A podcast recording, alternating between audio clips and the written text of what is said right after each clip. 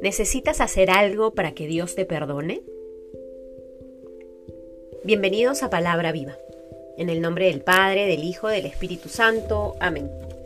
Del Evangelio según San Lucas capítulo 7 versículos del 36 al 50.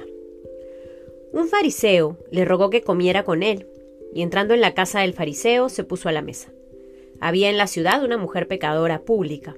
Al enterarse de que estaba comiendo en casa del fariseo, llevó un frasco de alabastro de perfume, y poniéndose detrás, a los pies de él, comenzó a llorar, y con sus lágrimas le mojaba los pies, y con los cabellos de su cabeza se los secaba, besaba sus pies y los ungía con el perfume. Al verlo, el fariseo que le había invitado se decía para sí, si éste fuera profeta, sabría quién y qué clase de mujer es la que le está tocando, pues es una pecadora. Jesús le respondió, Simón, tengo algo que decirte. Él dijo, Di maestro. Un acreedor tenía dos deudores, uno debía 500 denarios y el otro 50. Como no tenían para pagarle, perdonó a los dos. ¿Quién de ellos le amará más?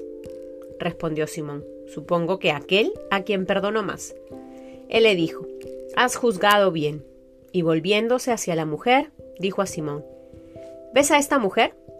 Entré en tu casa y no me diste agua para los pies. Ella, en cambio, ha mojado mis pies con lágrimas y los ha secado con sus cabellos. No me diste el beso. Ella, desde que entró, no ha dejado de besarme los pies. No ungiste mi cabeza con aceite.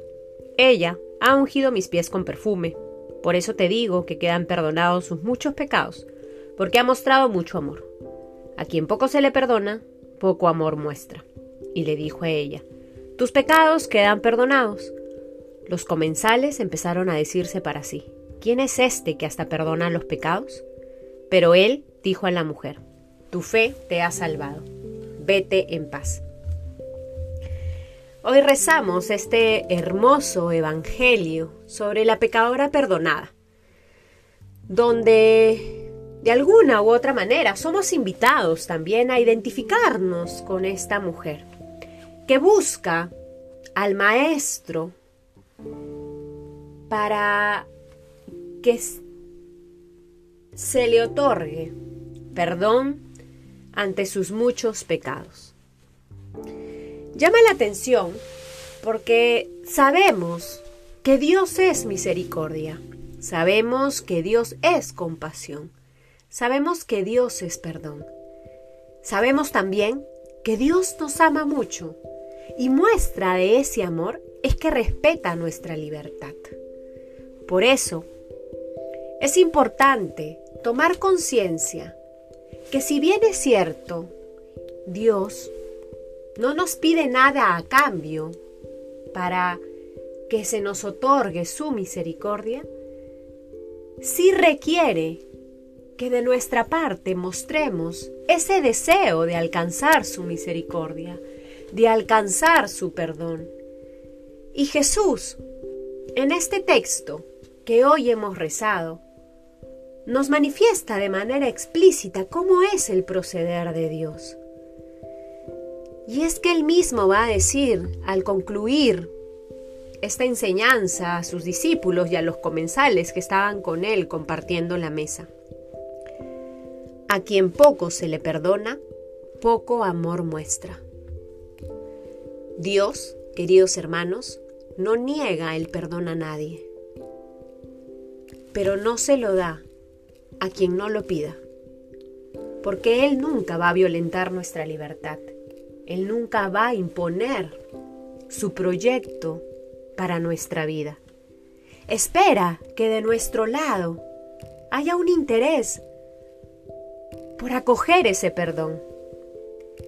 Esta mujer mostró su interés acercándose a Jesús, lavándole los pies con sus lágrimas, sentándose a sus pies.